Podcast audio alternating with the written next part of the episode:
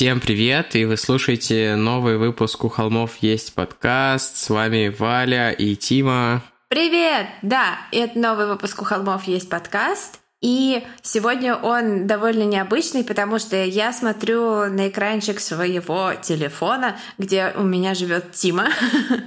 потому что, как вы знаете, мы записываем этот подкаст удаленно друг от друга. А, и я не вижу при, привычный... Я пока не понимаю, к чему она ведет, тоже не вижу, не понимаю. Привычной комнаты. У нас э, смена, легкая смена location а, которая никак, впрочем, не, образи, не отобразится на вашем слушательском experience е с нами. Это просто небольшая бесполезная информация от меня. Но на самом деле я, правда, сейчас э, временно переехал в другой регион, решил сменить обстановку, продолжаю работать, потому что мы работаем удаленно, но вот по крайней мере, делаю это в других декорациях. И здесь другая комната, и, возможно, будет звучать чуть по-другому. Тем, кто привык к звуку моей комнаты, приношу извинения. Ну, а у меня все по-прежнему. Очень жарко. Я заставила всех выключить кондиционеры, поэтому потеют все, включая мой компьютер. И, возможно, шумы. Простите, но вы тоже, наверное, к этому привыкли. Из новостей хочется сделать shout-out, передать привет э, нашим... Shout! Shout! Это shout-out! Нашим классным знакомым, которые недавно тоже начали вести подкаст. Он называется The Killing Joke или Убийственная шутка. Это прикольный подкаст про комиксы. И вот как раз так получилось, что на прошлой неделе у них вышел э, выпуск про мангу и у нас вышел выпуск про азиатский хоррор, и у нас просто мы поняли, что мы кармически Синергия. связаны. Да.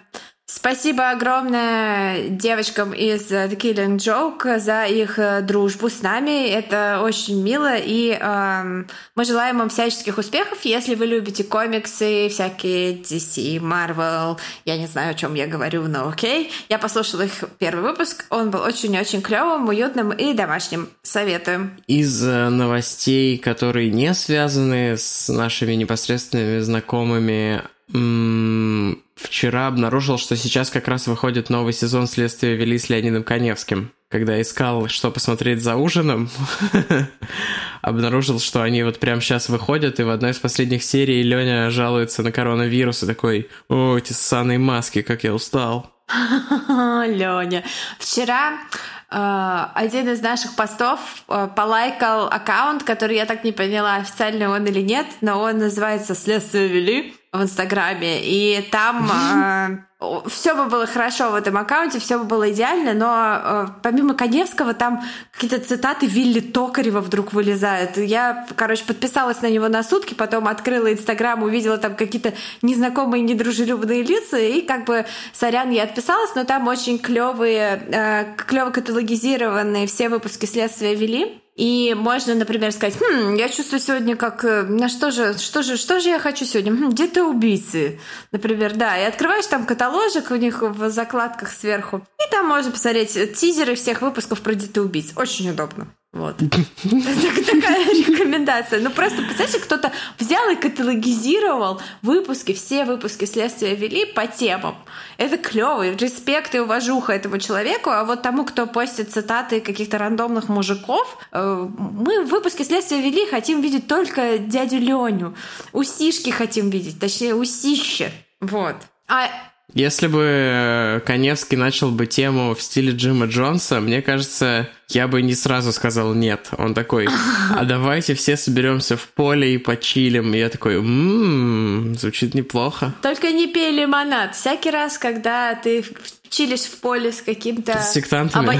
обаятельным мужчиной и друг... группой людей, которые считают его богом, не пей лимонадик. Но об этом в, следующем, в одном из следующих наших выпусков, когда мы доберемся до к трагедии в Джонстауне. И из других трукрам новостей, которые на момент, когда вы слушаете эти, этот выпуск, уже совсем не новости, но сейчас я просто вау под впечатлением. Это то, что э, состоялся суд над убийцей из Золотого Штата, про которого тоже в следующих наших выпусках. Из Золотого Шаура. Надеюсь, в тюрьме ему устроят золотой и не только шаур. Хотя он такой старый дед, что не знаю даже, не знаю, желаю ли я ему этого или нет. Но, э, насколько я знаю, он признал себя виновным в 13 убийствах. По крайней мере, ему хватило совести на это. И еще из новостей э, сообщницу Джеффри Пштейна который имя я никогда не могу запомнить uh-huh, uh-huh. и произнести. Джилис Максвелл? Джиллиан Максвелл? Что-то такое. Ее, короче говоря, ФБР ее арестовала. И, кстати, э, рекомендую на Netflix, может быть, не на Netflix, документалку про Джеффри Эпштейна. Она чуть затянутая, но, конечно, э, впечатляет. Впечатляет. Ну и последнее короткое отступление, хотя я знаю, что некоторые из вас их э, не любят. А, недавно был э, где-то отзыв про то, что типа, ай, отличный подкаст, но я всегда перематываю начало. Да, я живу ради этих выступлений. Возможно, вы также проматываете диалоги в порно. Что с вами не так? Это самое интересное. Ну, кстати, смотря, смотря кто снимается в этом порно. Повторюсь, если это порно с Джеймсом Дином, то да. Ой, извините. Um, о чем я хотела сказать? Ах, вот о чем. Последнее отступление, и мы перейдем уже непосредственно к теме нашего выпуска. Я хочу поблагодарить сеть чайных магазинов «Мой чай», потому что они э, любят наш подкаст и просто взяли и прислали нам в подарок чай. Это было очень клево, приятно и неожиданно. Спасибо большое. Спасибо. А сегодня мы расскажем, как вы уже, безусловно, прочитали в описании выпуска «Чисто британское убийство» или как там называется этот сериал Чисто про... Английское убийство. Да, сори. А мы засчитываем этот, э, так сказать, э, детур из Азии в Британию за продолжение нашего цикла «Вокруг света за 80 трупов», потому что вот этот кейс с лихвой перекрывает всю эту норму в 3-4 раза. О, да. И, в принципе, можно заканчивать наш цикл, побывав в трех странах. Но мы как раз в прошлый раз говорили про то, что не хватает нам европейских кейсов, и резонно вспомнили вот этот как такой достаточно известный и что может быть более европейским, чем Англия. Много чего на самом деле. Франция. А, кстати, хочу сказать, что это еще и не просто новая для нас страна, хотя, по-моему, у нас были какие-то кейсы из Британии. Мне да, кажется, у нас был были. кейс по исчезновению, ну, Белла и Новичелм. А, да, а больше ничего не было? Никакого? А, это я все и... планирую, простите, это я все смотрю за свою полку с Трукраймом и все планирую про, про Фреда и Роуз Уэст. Дочитываю сейчас книжку... Спойлеры. Доченьки Фреда и Роуз Уэст. Это, конечно, отдельный вид просто ада на земле. Но к чему же это я все, пока говорила, как всегда, забыла? Я это все к тому, что сегодня мы поговорим о новом типе, новом для нас типе преступления. То есть мы говорили про всяких там э, сексуальных маньяков, там сектантов, э, всякое мы такое. Мы говорили а про мы... сексуальных маньяков, сексуальных сектантов. А ты кто ж сексуальный сектант, что ли? Heaven's Gate? Маршал Эпплгейт. Я не понимаю, у Тима какой-то...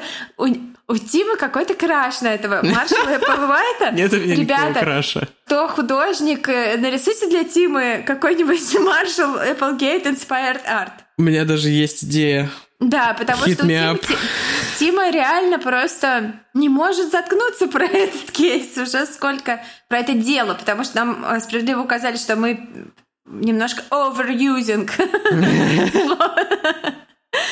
слово кейс. Так вот, клиницид у нас клиницид сегодня. Клиницид — это когда доктор убивает пациентов. И на самом деле это довольно распространенная фишка. Недавно мы делали пост про э, сериалы и фильмы, основанные на реальных преступлениях, которые выйдут в этом году. И там вот есть про американский э, случай вот такого клиницида, где будет играть этот чел из 50 оттенков серого, будет играть э, маньяка. А вот здесь, конечно, чел из 50 оттенков серого не сыграть этого маньяка. Кто может? Дедушка Гендальф? Какой бы был твой идеальный кастинг? Да нет, ну... Ну, во-первых, он больше похож на Гимли, чем на Гендальфа. И то верно. Um, Ну вот ты, как и я, мы вместе посмотрели странную драматизацию событий, английский фильм. Он прям снят как фильм, но при этом в точности очень, повторяет очень реальные события. Тексту, да, очень-очень даже актеры похожи, подобраны на ну роли вот, даже второго плана. Вот доктор совсем не похож. Я думаю, что это какой-то известный британский актер.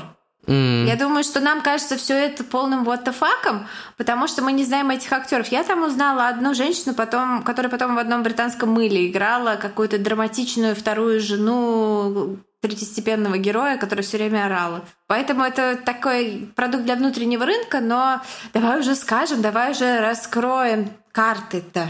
Мы расскажем вам про доктора Смерть, точнее, про доктора Харальда Шипмана, который вошел в историю как доктор Смерть. Не путать с русским доктором Смерть, который просто вырубил пациента с вертухи, или, или не с вертухи, несколько лет назад. Э, события отправляют нас в Англию 90-х, где-то на территории соседней Шотландии как раз э, Эван Макгрегор тусит достает героиновые свечки из туалета и все такое, если вы понимаете, о чем я. Да, и если вам интересна Англия 90-х, то есть э, цикл фильмов под названием This is England. Это Англия, где как раз показана серия про 90-е. Там, по-моему, снимается Серж Пиццорно из группы Касебин, кстати. Нерелевантная инфа. Да. да. Да, да, абсолютно нерелевантно. Это нерелевантные штуки от Вали называется рубрика. Напиши нам, когда Серж Пиццорно окажется массовым убийцей. Да, это было бы эпично. Я сейчас с таким большим трудом подавляю желание сделать какой-нибудь каламбур про то, что это эпицерично, но не буду. Блин, мне кажется, я все равно это сделал, черт. Эх, блин. Это то, что сказал наш э, доктор в очередной раз. Воткнув иголку с морфином в старческую вену. Англия, 90-е годы. Август, сезон комет. Но эта ночь беспроглядно темна. Туман клубится серыми хлопьями в свете фар машины, которая въезжает в открытые ворота кладбища. Дрожащий свет выхватывает покосившиеся силуэты надгробий, имена и даты на них. Двое мужчин в машине едут молча. Они знают, что трактор уже ждет их на месте, как и договаривались, в 2.30 утра. Подъехав к нужному месту, они все так же, без слов, переглядываются и выходят из машины. Кивком головы старший из них, высокий мужчина с усами и сидеющими висками, показывает водителю трактора, что пора начинать. Ковш осторожно скребется об землю, пока с глухим стуком не упирается в крышку гроба. Полицейский крестится, пока смотрит за тем, как из рассыпчатой черной земли вверх медленно поднимается обтянутый сиреневым сатином гроб. «Черт возьми, если все это зря!» — шепчет он. Черт возьми, если мы здесь просто так посреди ночи разоряем могилы. Он еще не знает, что это будет ой как не зря, что последним делом в его долгой карьере полицейского в тихом маленьком пригороде Манчестера станет поимка самого опасного серийного убийцы по всей Великобритании. Ту-ту-ту-ту. Гарольд, или попросту Фред Шипман, родился в 1946 году в семье христиан-методистов из рабочего класса и был средним из трех детей. И вроде бы ничего необычного. Такое стандартное детство. Мама, папа, брат, сестра. Ничем не отличается от остальных. Но все-таки оно отличалось и достаточно драматично. Дело было в Вере, матери Фредди. Она считала себя лучше других, выше, значительнее. И всегда высокомерно относилась и к соседям, и ко всем знакомым, и к родителям одноклассников своих детей. Воспринимала всех их как каких-то убогих неучей с рабочих окраин, которые совершенно ей не ровня. Она звучит как Трэвис Скотт, как какой-нибудь рэпер. Такой, типа, я самая клевая в этой комнате. Йоу, Вера в здании. Я не знаю, кто такой Трэвис Скотт. Прости. Ну, сори. Да нет, я думаю, что кто-то из слушателей знает и заценит. Надеюсь на это. Если вы заценили шутку про Трэвиса Скотта и Веру в здании, напишите нам. Или давайте просто разведем Валю, что такой рэпер правда существует. Она же никогда не узнает правду. Ага, гугла у меня нету. Ты что, я же это, Википедии зачитываюсь, что ли? А еще Вера, конечно же, любила контроль. Ну, уже понятно, что Вера у нас э, жесткий нарциссист, в принципе, это уже какой-нибудь там с психопатическими наклонностями. Это вот просто по этим парочке фраз по этой понятно. Да, Вера любила контроль. И, конечно, этот контроль начинался с ее семьи. Ее детей и ее мужа. Именно она решала, с кем Фредди будет играть и когда будет общаться с друзьями, что он наденет. В отличие от сверстников, которые ходили, ну, в чем попало, вот как дети ходят. Особенно там в какие там в начале 50-х годов, когда ни у кого не было особо богатой жизни, а тем более на рабочей окраине Манчестера, такого супер промышленного города, если я не ошибаюсь, в Манчестере Карлу Марксу пришла идея капитала. Фредди ходила в Grammar School, это типа гимназия, туда было сложно попасть, но э, мама его пропихнула, потому что считала его ужасно интеллектуальным, талантливым и т.д. и т.п. Всех там убедила, и он пошел вот в эту Grammar School. И там ему выдали форму, то есть такой типа пиджак, рубашка, галстук. И вот на фоне всех этих ребят, которые были просто как там, не знаю, детвора из обычного района, он ходил такой вот отличающийся от всех. И э, мать совершенно отчетливо отдавала Фредди предпочтение, так что его младший брат и старшая сестра уже в раннем возрасте понимали, что он ее любимец, и сам Фредди тоже понимал, что у них с мамочкой особенные отношения. Ой. Она внушила ему, что он умен и талантлив и превосходит других, и его ждет огромное блестящее будущее. Конечно, само по себе это не так уж плохо, но это наложило на Фредди такой огромный груз ответственности, что нельзя разочаровывать мамочку. Мамочка — единственный человек в мире, который считает себя крутым. И когда в средней школе, как он и старался, оценки его начали ползти вниз, ему приходилось просто вообще горбатиться, чтобы удержаться на плаву, чтобы его не исключили, чтобы мама не расстроилась. По словам одноклассников, всю свою ярость и фрустрацию за свои неудачи и кто знает за что еще, он срывал во время игры в регби. Он был очень неприятным соперником и э, агрессивным человеком. Это уже тогда проявлялось, но вся его агрессия была такой скрытой на каких-то полутонах и вот вымещалась во время игры регби. Может быть, он мог бы стать классным регбистом и там просто всех мочить, но он выбрал другой путь. И, кстати, находила информацию. Источник был, э, мне попался какой-то сборник э, анкет ФБР, где они разных серийных убийц прогоняли по своим вот такому чек-листу, типа да, да, нет, нет, нет. И вот там стояла галочка, что у него была травма головы в детстве. Но если он играл в регби, то, наверное, это не мудрено. Но информации дальнейшей, были ли это качели, может быть, все те же качели ударили, все те же, что ударили Печушкина, мировой тур качелей, вот. А, этой информации я не нашла. Но несмотря на то, что Фред был блестящим, кстати, его звали Фред, потому что его отца тоже звали Гарольд, и я не понимаю, зачем называть двух членов семьи одинаковыми именами, если второго потом все равно зовешь каким-то другим рандомным именем. Так вот, да, Фред был талантливым спортсменом школьной команды по регби, также бегуном, и неплохо учился, и имел хорошую одежду, вежливо разговаривал и умел очаровывать взрослых. И также он был ну, достаточно симпатичным таким чуваком в молодости, но у него не было друзей. Это опять вот это, вспоминаем историю про детство Теда Банди, где все вроде бы норм, но друзей не было. Его мучила та же проблема, что и многих других психопатов, и до него, и после него. Он не умел заводить с людьми глубокие, значимые эмоци... отношения на эмоциональном уровне, то есть такие глубокие связи. И важнее всего для него всегда был внешний успех, то, что его мать называла состояться в жизни. Вот это самое, самое главное, состояться в жизни. И э, единственным авторитетом Единственным, чье слово имело значение, была единственным человеком была его, конечно, мама. Вот она была его самым-самым лучшим другом. Вот что вспоминает о Фредди один из его учителей. Не думаю, что у него когда-либо была девушка. На самом деле, я так припоминаю, он на танцы в школу ходил со своей старшей сестрой. Они были странной парочкой. Хотя он был и сам по себе странным. Очень много о себе думал. Тим, ты пошел бы со мной на выпускной? Не уверен. Но мы брат и сестра, и мы странная парочка. Мы... Мне кажется, любые брат и сестра — это странная парочка. В смысле, типа... Меня больше всего прикалывает, что пару недель назад прокатилась вот эта волна, все постили фотки, как бы они выглядели, если бы были противоположного пола, или, скажем так, другого пола. И мне совершенно было нелюбопытно, потому что я вот смотрю на Тиму во время наших созвонов по фейстайму раз в неделю. Я прекрасно знаю, как бы я выглядела, если бы была мужиком. Очень неплохо. Я проверял, как я бы выглядел, если бы был мужиком. И он просто делал меня лысее.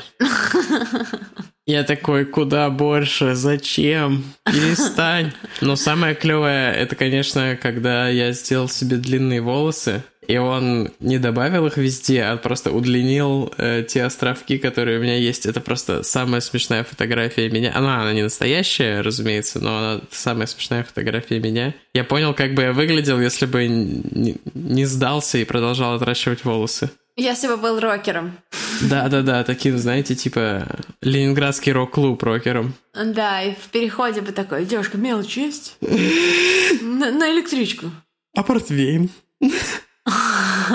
Поэтому, конечно, наш Фред э, очень тяжело воспринял болезнь матери. Ну, кто угодно бы тяжело воспринял болезнь матери, но для него, для вот такого уже достаточно патологического человека, состоящего в патологических эмоциональных отношениях с матерью, новость о том, что у нее рак легких, стала тяжелейшим ударом и изменила его образ жизни. Если до этого у него особо социальной жизни не было, то теперь он после школы сразу же отправлялся домой ухаживать за ней. Она ждала его с чашечкой чая, рассказывала ему обо всех своих бедах, про то, что там, как ей больно, он утешал ее, вдвоем они мечтали о его прекрасном будущем, как будто целого мира кругом вообще не существовало. Именно мать хотела, чтобы Фредди стал врачом, несмотря на то, что у него были, скажем так, не самые лучшие оценки по естественно-научным предметам. И он решил последовать за ее мечтой о его будущем и даже несмотря на то, что вступительные экзамены в университет э, на медицину ему пришлось сдавать дважды. В последние месяцы жизни Веры Фред внимательно следил за тем, какие манипуляции совершают с ней врачи, чтобы облегчить боль. Когда рак развился до стадии, когда помочь было уже совсем нельзя, конечно, в ход пошли обезболивающие препараты. А особенно его завораживало наблюдать за тем, как расправляется ее скорченное от боли лицо после того, как врач вводит ей дозу морфина.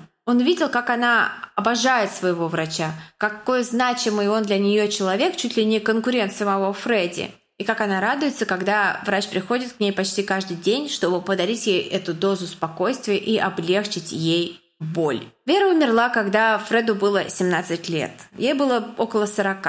Смерть матери стала для него чудовищным ударом, ведь именно она была человеком, который видел Фредди таким, э, какой он в кавычках есть на самом деле по-настоящему особенный, выдающийся и блестящий. И после ее смерти больше никто ему этих вещей не говорил, и вот я думаю, начал говорить их себе сам. Я не психолог, не мать и не сын, вот.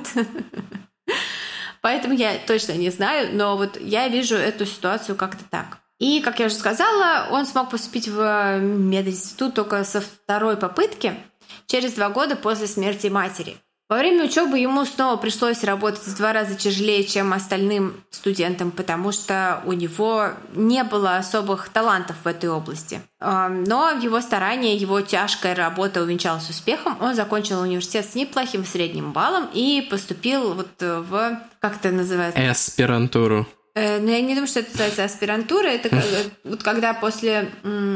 Это аспирантура. Когда вот как в сериале «Клиника», те, кем они становятся? Ординатура. Ординатура, вот. Из э, людей, которые учились вместе с Фредди, его не помнит почти никто. То есть был какой-то такой чувак, ну, как бы...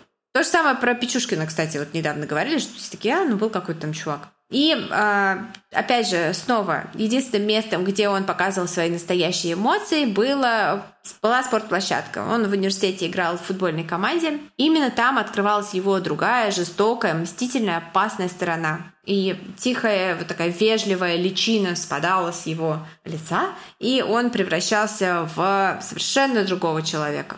И это немножко шокировало людей. Несмотря на то, что у него не было опыта с девушками, Фред женился гораздо раньше остальных своих сверстников. Ему было всего 19, когда он познакомился со своей будущей невестой, девушкой по имени Примроуз. Она была на три года младше его. Так же, как и у него, у нее была жесткая деспотичная мать, которая запрещала ей все и полностью там, направляла ее каждый шаг в жизни. И а, Примроуз была из семьи христиан-методистов, таких достаточно э, строгих. Они поженились, когда ей было 17 лет, и она была на пятом месяце беременности от Фреда. Зажили обычной жизнью. Вскоре у них появился еще один ребенок, которых всего у Фредди и Примроуз будет четверо. Он поступает на работу на врачебную практику в городе Тодмортон в Йоркшире. На этот момент ему 28 лет. Для всех своих близких людей он очень изменился, наконец раскрылся, стал уверенным в себе, обрел э, вот ту устойчивость и уверенность, которой ему всегда не хватало. Но на деле он срывался на коллегах и обожал выставлять их тупыми идиотами. Это было для него такое самое страшное ругательство. Но пациенты об этом не подозревали. С ними он вел себя как доктор, о котором можно только мечтать. Кажется, началась жизнь, которую он всегда хотел. Он, наконец, состоялся, стал уважаемым человеком,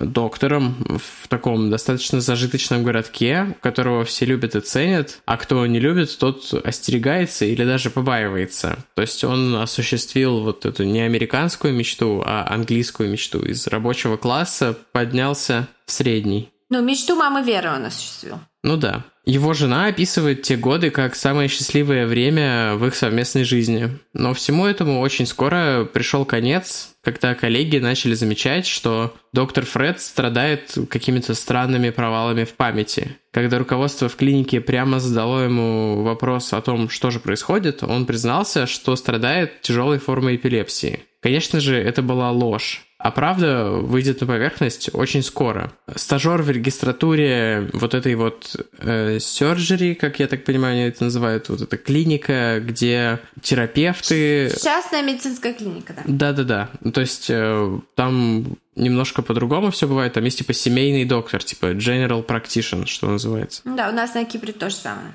Ну вот просто в советской, да, постсоветской не принято принято, что у тебя есть просто терапевт на участок, и ты к нему ходишь. А тут он, типа, на типа более личный подход. А, в общем, в регистратуре этой клиники стажерка по имени Мерджери Уокер наткнулась на странные записи в книгах учета контролируемых наркотических препаратов, которые врачи выписывают своим пациентам. Вот что я скажу, потому что они нанимают стажеров, стажерам нечего делать, и стажеры начинают копаться в документации. Я просто когда-то работала, у меня тоже были стажеры, и они делали примерно то же самое, и раскапывали мои грязные тайны.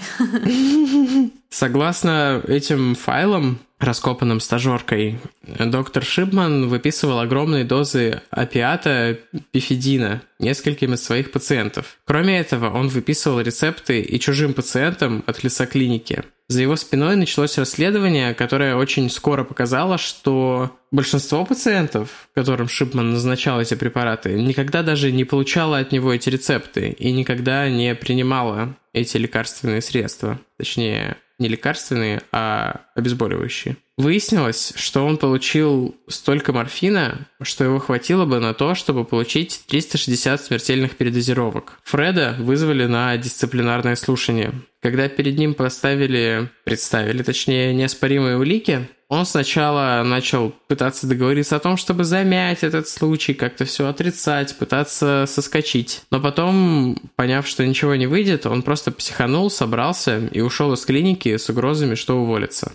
По итогу он признал свою вину и пошел на мировую. Тем не менее, его уволили, и вынудили отправиться в реабилитацию для наркоманов. Там он проведет 6 месяцев. После этого ему были предъявлены обвинения в подделке документов, но он отделается лишь штрафом в 600 фунтов. Два года спустя доктор э, Фред Шипман снова вернулся к врачебной практике, но уже в другом, гораздо менее зажиточном городке на окраине Манчестера, где ему пришлось строить свою карьеру практически с нуля. Он действительно отказался от морфина, но нашел себе новое пристрастие. Впрочем, непонятно, действительно ли доктор Фред был наркоманом и колол опиаты самому себе, или он уже тогда начал свою ужасную карьеру и формировал как бы склад вот этого препарата. Этого мы никогда не узнаем по причинам, которые вы узнаете позже. Но есть мнение, что первую жертву Шипмана звали Эва Лайонс, и убил он ее в марте 75 года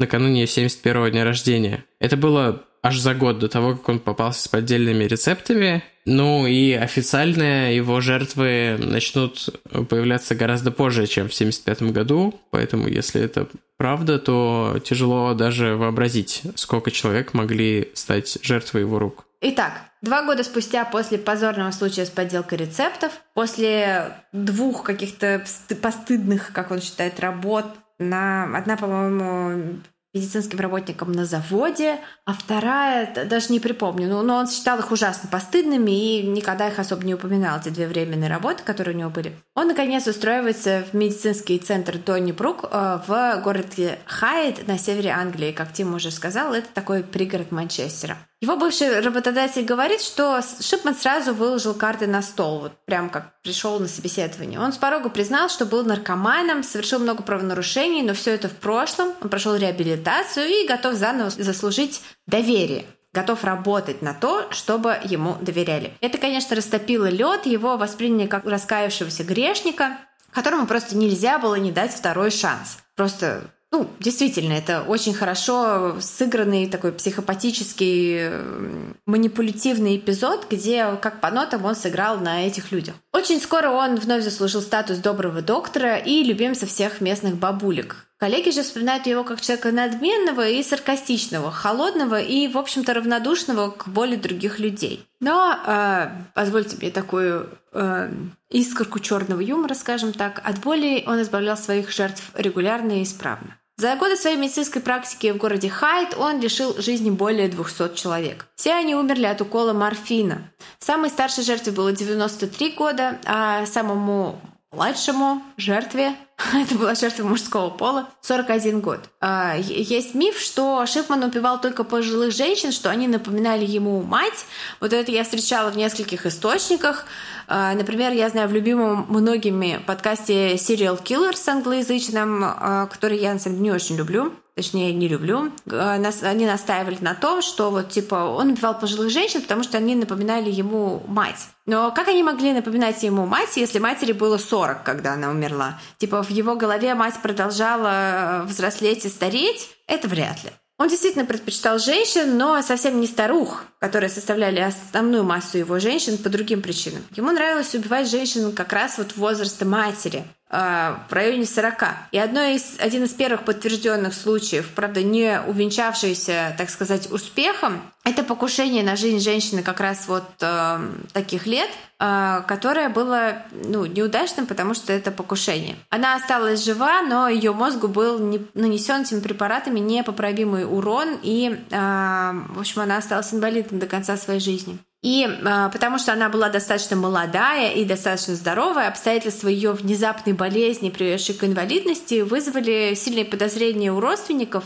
и замять дело было достаточно тяжело доктору Фреду. Поэтому он решил переквалифицироваться на тех, смерть кого не покажется особо подозрительной, а конкретно на стариков, собственно говоря. Однако нельзя убивать людей сотнями и не вызывать подозрений. И, разумеется, Напоминаем, ваши стражи морали у холмов.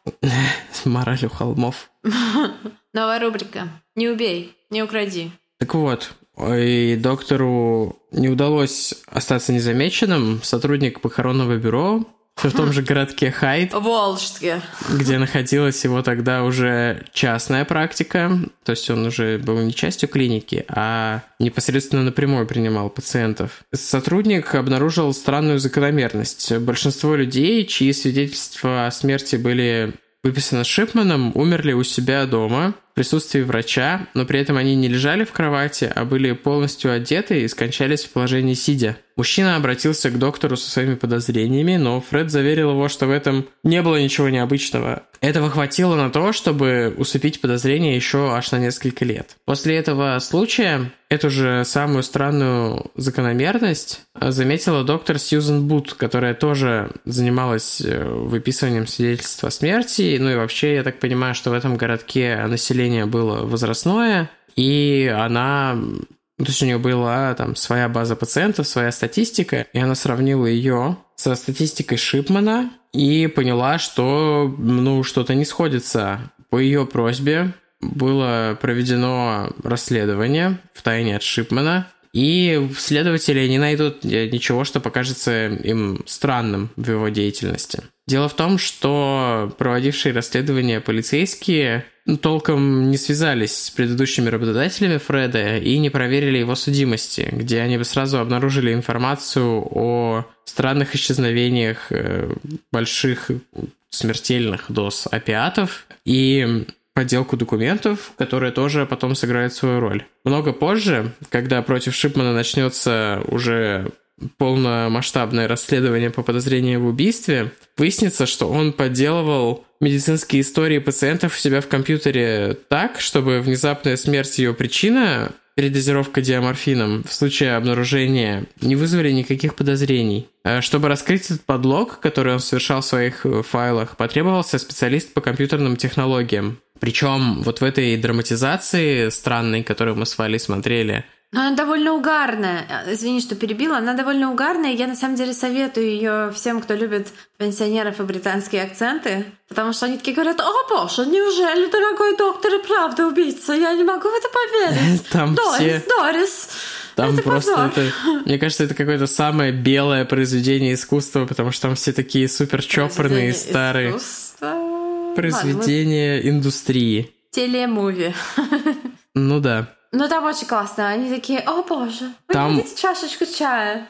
Там очень реалистично и прикольно показано вот это как раз э, расследование специалиста по информационным технологиям. Там они упоминают скази-диски, которые как раз вот тогда были популярны, а сейчас их, ну, особо никто не использует, и нам просто в универе про них рассказывали, когда рассказывали про эволюцию сетевых технологий, и они там такие типа «Пойдем к мейнфрейму, пойдем, хоп-хоп-хоп-хоп-хоп». И мне очень понравилось, что э, сейчас, э, вот как вы себе представляете, специалист по компьютерным технологиям из Скотланд-Ярда, как он выглядит? Такой типа, чувак выглядит как... Толстенький чел. Нет, ну как Тима он должен выглядеть вот сейчас, если э, человек, который занимается компами, там какой-то там... Мне кажется, чтобы стать прям специалистом настолько, чтобы раскрывать всякие подлоги файлов, нужно, ну, все же быть постарше, чем я. Я думаю, что я не все бы мог найти. Хотя, Ну ладно, Тима, Тима через 10 лет, окей. А, та, а там такой э, похожий на уютную собаку, чувак. Ну, там такой, играет золотистый ретривер лицом. в костюме. типа того, да, там такой он типа за котлетку я раскрою все преступления. Он говорит про скази-диски и про метаданные файлов, и такой Шипман не знал об этом, не такой-то уж он и подкованный, а просто в этом фильме, по крайней мере, Шипман ходит и такой, вообще-то я первый компьютеризировал свою практику на, на этом побережье. Манчестер не на побережье. А все таки вообще-то Вот у меня все. Моя ремарка про компьютерные технологии окончена на этом. Кто знает, сколько человек умерло бы от рук доктора смерти, если бы не его собственное гигантское психопатическое эго, которое и спустило его на дно. Опять же, опять же, вот в некоторых источниках, там, знаю, даже кто-то книгу написал на тему того, что вот то, о чем я сейчас расскажу, это все Шипман сделал, потому что он хотел, чтобы его поймали, он не хотел больше убивать. Ребята, вот сколько у нас уже? 42 выпуск. Мы знаем уже достаточно с вами много о психопатах. Нифига. Вот просто нифига. И вторая версия, что он сделал это, потому что хотел типа сбежать и начать новую жизнь в другом месте, потому что знал, что под него копают. Хм, ну вот здесь еще как-то может быть, но я считаю, что это просто потому, что это человек, у которого есть такая вещь, как хюбрис. Погуглите, кто не знает, это вот объясняет очень многое про очень многих. Когда человек считает себя великим, остальных считает э, полными идиотами, и любое его действие, даже самое абсурдное, противоправное, э, просто вопиющее, он считает, что никогда и ничего ему за это не будет, потому что он так велик и прекрасен. Просто вот хюбрис э, 80 уровня. Дело было в июне 98 года, когда Фред выбрал очередной своей жертвой 81-летнюю бабулю по имени Кэтлин Гранди. Но она не была обычной бабушкой э, с окраины. На этот раз он покусился на женщину, которая была бывшим мэром этого самого городка, где он жил. Она была очень активной, занималась волонтерской работой, общественной деятельностью. У нее была куча друзей, знакомых. Она была богатой. И у нее была дочка, которая была юристом. И вот эту женщину он выбрал в качестве жертвы. Типа, ну, уколем бабулю никто не заметит. Ну, то есть вот уже, как мне кажется, что на лицо реально его вот э, уверенность в своей э, полной неуловимости. Забавно, что также она была бабушкой Соломона Гранди, известного зомби-персонажа, э, суперзлодея из вселенной DC комиксов. Н- Не мог отделаться от этого. Это как, ну, типа... Это, это, это мы делаем еще один маленький shout-out подкаста The Killing Joke, где вы можете узнать, наверное, про этих персонажей тоже. Дело было так. Кэтлин Гранди не явилась на свою смену благотворительную столовую, чего она никогда раньше не делала. Это вызвало большое беспокойство у ее коллег по волонтерству. Один из них поспешил к ней домой, чтобы проверить, все ли в порядке. И, как вот показано в фильме, Нашел ее мертвой, сидящей в кресле в гостиной, перед ней стояла едва успевшая остыть чашечка чая. Подоспевший очень быстро доктор Фред подтвердил, что причиной скоропостижной кончины всеми любимой э, миссис Гранди было э, не что иное, как болезнь сердца. Он не был удивлен, он знал, что у нее есть эта болезнь. Он пытался уговорить ее отправиться в Манчестер на лечение, на обследование, потому что его медицинских сил было недостаточно, но она отказывалась и никому не рассказывала про эту свою болезнь. Это вот э, так сказал добрый доктор. Конечно, погоревав, семья похоронила бабушку, ну а что делать? И все бы это прошло, в общем-то, незаметно, если бы не то, что Дочь Кэтлин Анжела две недели спустя получила звонок от неизвестной ей юридической конторы, якобы представлявшей интересы ее матери. Это ее удивило, ну, мягко сказать, ведь именно она занималась э, представлением интересов своей матери, потому что была сама юристом. И все вообще вопросы такие в их семье вела она и только она. Отправившись на встречу с этими самыми непонятными юристами, дочь Кэтлин узнала, что у матери, оказывается, было второе завещание, которое она отправила в контору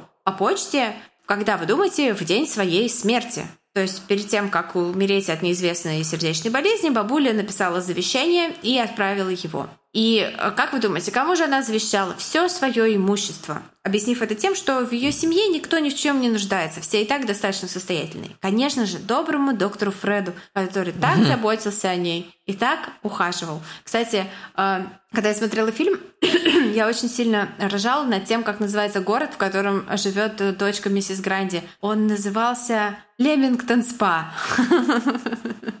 Лемингтон Спа. Хомякова баня. Хомякова баня. А, так, в таком случае Манчестер... Банское Хомяково. В таком случае Манчестер это Мужикогрудск. Да. Город Запрятанск. Хайт, в котором они все живут. Доктор э, Корабельников из Мужикогрудска. Из пригорода Мужикогрудска. Село Пряч. Мужикогрудский район. Мужикогрудский район. Да, и это второе завещание было полной неожиданностью для Анжелы. И, конечно, совершенно не укладывалось в ее голове, потому что с матерью они общались и общались довольно близко, и, конечно, мать рассказала бы ей о каких-то своих решениях и посоветовалась бы. Конечно, Анжела немедленно оспорила завещание, но не остановилась на этом и решила провести свое собственное расследование того, как вообще, что это, что это вообще за документ, откуда он такой появился, потому что даже подпись матери не показалась ей а, подлинной на этом документе. Э, но кроме подписи матери, на нем стояли подписи двух свидетелей, которые вот по английскому закону э, завещание должно быть э, двое как бы понятых должны присутствовать, чтобы засвидетельствовать, что действительно это все по-настоящему. И человек в здравом уме и в твердой памяти добровольно вот свою волю излагает. И, кстати, вот я записываю этот подкаст, а в соседней комнате у меня находится британский юрист. На полном серьезе. А, да, у меня Каждый раз. Но чтобы ты не сказала лишнего. Думаю о том, что в соседней комнате британский юрист. А Анжела э, решает найти этих свидетелей, которые подписали завещание, и узнать у них вообще, как это было, при каких обстоятельствах, что вообще произошло. И это достаточно просто, потому что там есть их личные данные и адреса на этом самом документе. И э, оказывается, что оба этих человека, которые подписали завещание, сказали ей, что никакого завещания они не подписывали. Но был эпизод, когда они были в клинике у доктора Шипмана, и во время приема, а, собственно, миссис Гранди, он вышел из кабинета и попросил их подписать как свидетелей ее медицинское согласие на какие-то там обследования, где-то там, чтобы он ее анализы куда-то выслал. Какая-то такая тема. И они, конечно, оба подписали эту бумагу. А, но, как видно, доктор скопировал потом все их данные, их подписи, не думая, что когда-либо это будет проверяться, и а, использовал это все вот на этом плохо подделанном документе, этом завещании. И, а, ну, то есть, что вот это? это? Типа он хочет, чтобы его поймали, но заодно еще выставить себя идиотом? Мне кажется, жан- жанр плохих подделок это в принципе очень смешно. Типа, ну... Как... Мне нравится жанр плохих реставраций еще. Плохие, плохие реставрации это грустно, потому что это, это было грустно, хотя бы да. что-то хорошее. А плохие подделки, мне кажется, это смешно. Вот у него было такое, не знаю, как тапки Гуччи с рынка выглядело это завещание, насколько я понимаю. Абибас. И, конечно же, Анжела совершенно правомерно обратилась со всеми этими э, находками своими в полицию. Изначально все это начиналось как дело о подделке документов, которое очень вязалось с предыдущей судимостью доктора. Но офицер Стэн Эггертон, тот самый усатый мужчина с кладбища из нашего тизера, взялся за это расследование и вскоре заметил, что ну, как-то подозрительно все указывало на то, что именно доктор и отправил миссис Гранди на тот свет ради денег. Ну, это такая Агата Кристи классическая, да, умирает богатый человек, фальшивое завещание, по которому все переходит одному какому-то левому мужику. Хм, это подозрительно. То есть такое класси- классическое, чисто английское убийство ради бабла. Это не подозрительно, я бы сказал, это беспалевно. Завещаю. Доктор Фред, классный чел, у него большой пенис и красивая улыбка. Я завещаю ему все, он был так добр ко мне. А кстати, у него большой пенис.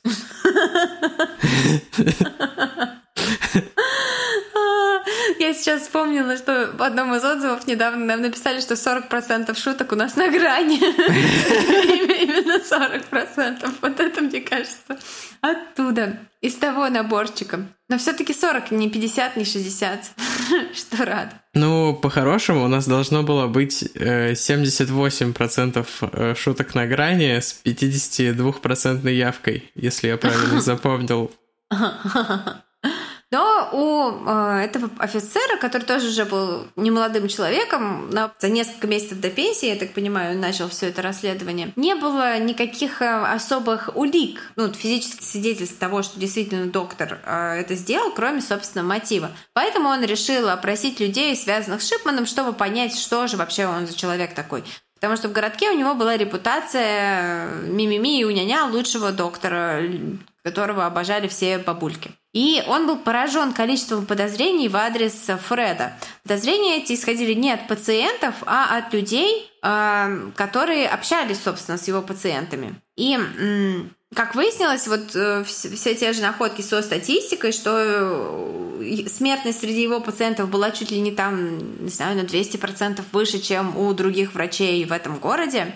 Это, ну, у полицейского со стажем вызвало большой интерес. Но проблема была в том, что большинство жертв Шипана, и точнее, пока еще не жертв, а пока еще пациентов, которые умерли странной внезапной смертью, были кремированы. Поэтому здесь физических улик, подтверждающих убийство, искать было негде. И э, все ставки были на дело миссис Гранди, и, э, по счастью, ее дочь Анжела готова была им содействовать и не препятствовать даже такой достаточно экстремальной мере, как эксгумация тела ее матери. Однако из-за того, что доктора любили в городе, эксгумацию было решено провести тайны, в тайне от журналистов и от э, жителей города под покровом ночи. Так, чтобы Шипман тоже не понял, что они подобрались уже настолько близко, и чтобы он не начал уничтожать улики. Конечно же, вскрытие тела Кэтлин Гранди показало наличие дозы морфина в 6 раз превышающей смертельную, необходимую там на этой бабуле. В офисе доктора нашли печатную машинку, на которой было напечатано завещание, и на ней не было отпечатков э, Кэтлин, были только отпечатки Шипмана. Ну а экспертиза его компьютера показала, что он подделывал историю болезни. Иными словами, он был в руках у полиции, но, конечно, гораздо удобнее и приятнее работать, когда у тебя на руках есть признание.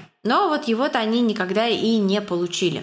После долгого расследования Шипману в итоге предъявят обвинение в 15 убийствах, но уже тогда власти понимали, что это лишь верхушка айсберга. Э, во время судов новые и новые данные о подозрительных смертях поступали от родственников его бывших пациентов и продолжали и продолжали приходить, прям открылся нескончаемый поток людей, которые говорят, а вот мой родственник был у доктора Шипмана и умер при странных обстоятельствах. У прокурора при этом и так было достаточно материалов и улик, чтобы посадить этого надменного и высокомерного дедушку на пожизненный срок. Хотя вот я не совсем понимаю, но мне кажется, вот в американской системе правосудия, пока они бы не установили все-все-все-все-все кейсы, они бы не начали суд, и это бы затянулось там на 15 лет. Но вот англичане решили, что так, вот набралось достаточно на пожизненное, все. Хотя я так понимаю, что и одного убийства достаточно для пожизненного. 31 э, января 2000 года Шипмана признают виновным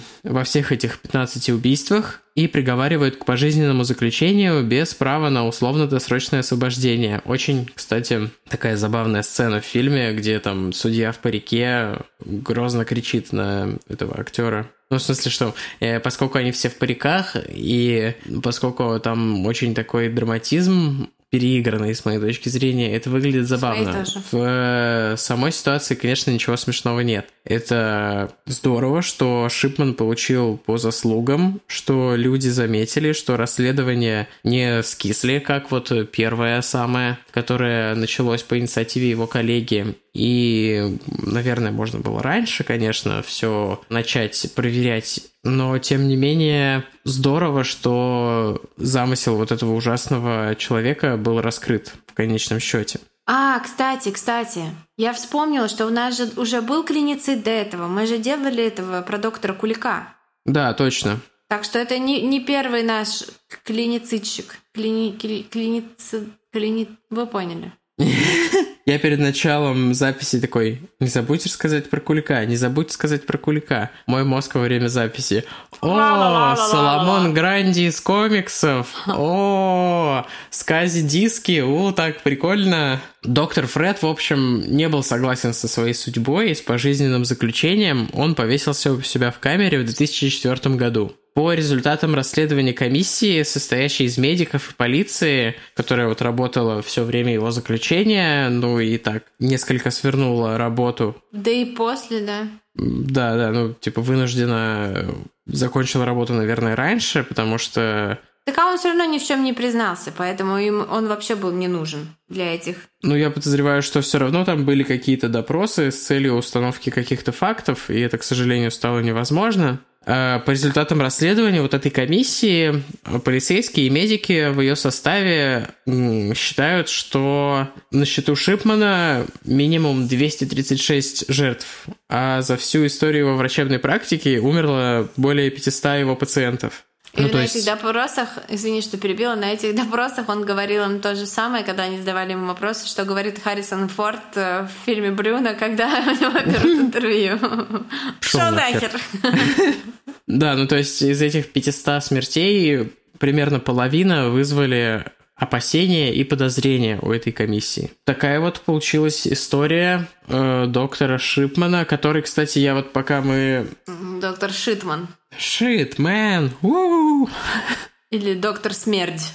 А, ты все-таки решила пошутить эту шутку, я очень рад. У Вали были сомнения. Я не то, что я решила ее пошутить, просто я, когда э, делала заметки по этому выпуску, я случайно описалась и действительно описалась, и действительно написала доктор Смерди.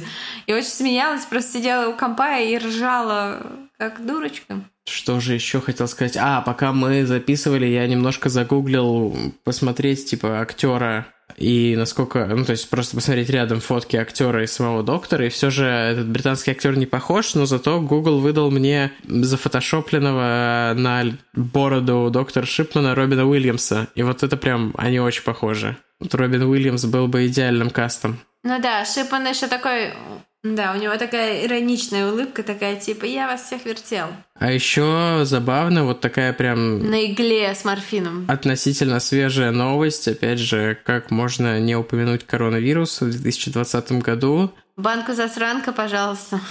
Дзынь. Англии возобновились матчи по регби, но там не присутствуют зрители, и зрители вырезали из картона. И кто-то решил приколоться и наклеил лицо доктора Шипмана на одну из вырезок. Мы, может быть, в Телеграме ссылку на новость пришлем или эту фотку просто к посту приложим. Там, да, такие какие-то, ну, обычные люди, какие-то чуваки в масках викингов. Возможно, это связано с какой-то конкретикой футбольной команды, точнее, регбийной команды. Вот то, что в регби я точно не разбираюсь, извините, пожалуйста. И там доктор Шипман такой сидит со своей ухмылкой. Вот. Он, кстати, был известен своим таким пренебрежительным отношением к репортерам, но при этом такой типа, да, давайте, фоткайте меня. Есть эта знаменитая фотография, где он идет в зал суда, где как раз будет оглашен приговор, если я не ошибаюсь, и поворачивается и разводит руки вот так вот в разные стороны. Вот так вот это, да, я показал, вы, вы правильно mm-hmm. поняли, мы вот так потому вот. Что, потому что это наша трансляция прямая с видео. Зумпати, а вы не в нашем зумпате? Мы думали, вы все это время в нашем зумпате. А мы думаем, что мы вдвоем в зумпате? Пришел. И он вот так вот разводит э, руки и говорит, да, фоткайте меня, что-то там. Вот. Да, и это была история доктора смерти. Доктора Корабелова из, посел... из поселка Пряч Мужикогрузского района. Очередная остановка. Печен, печенно-бассейной области. А что? Еще раз поясни. Ну, Ливерпуль там рядом, самый большой же город, наверное. Ну, Манч... я... нет, Манчестер не пригород Ливерпуля. Для меня Англия, ну, типа, что там? Есть, недавно видел какой-то мем, что, типа, проблема объяснения дороги в России и в Штатах там, и что-то, что-то, и в Англии. Если ты поедешь 10 километров в одну сторону, ты упрешься в море. Типа того, типа того. А, вот такая очередная остановочка на нашей карте мира Трукрайма. В Британию мы еще вернемся и не раз. Присылайте нам, если у вас есть идеи по всяким кейсам международным, не американским и не русским, не, ну, как бы не постсоветским. А, присылайте нам их, но только если у вас есть ссылки на источники, где есть информация длиннее, чем в одну страницу, на языках, на которых мы понимаем, это русский и английский. Да. Большое спасибо вам за ваши лайки и комментарии в социальных сетях. Ставьте еще нам лайки в SoundCloud, потому что я вот зашел, и у нас какая-то такая себе статка по лайкам в SoundCloud. Если слушаете нас там, пожалуйста, лайкайте нас там. И мы на этой неделе, на прошлой неделе были топ-50 подкастов России в Apple Music. Круто, что вам так зашла наша азиатская история. Нам очень приятно. Пишите везде обо Тима, всем. Тима, кстати, предлагал Извини, что перебиваю. Тима предлагал назвать нашу серию про азиатский хоррор «Удон, Удон с человечиной». Ой. Рабочее название. Надеюсь, до сюда мало кто дослушал. А, если вы дослушали до этого момента, э, пожалуйста, эмоджи с тарелкой лапши выставляйте в наших социальных сетях. Так мы проверим, кто, кто слушает до конца. Спасибо большое, спасибо за звездочки, follow, лайки, отзывы. Мы вас любим и ценим, потому что э, это все, что у нас есть пока что. это ваша любовь. И очень скоро мы добавим, в смысле добавим, возобновим записи спецвыпусков, историй слушателей. И вы нам присылали просто какую-то бездну историй, в которой нам нужно, нам нужно взять лопату да, да, да. и разгреб, разгрести эту бездну истории и обязательно записать ваши истории, потому что мы любим эту рубрику не меньше, чем вы.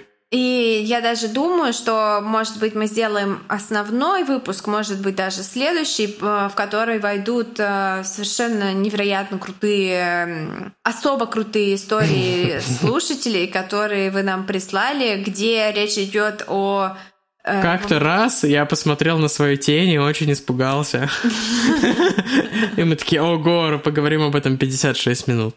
Да, именно так и будет. Спасибо большое и Пока. Пока.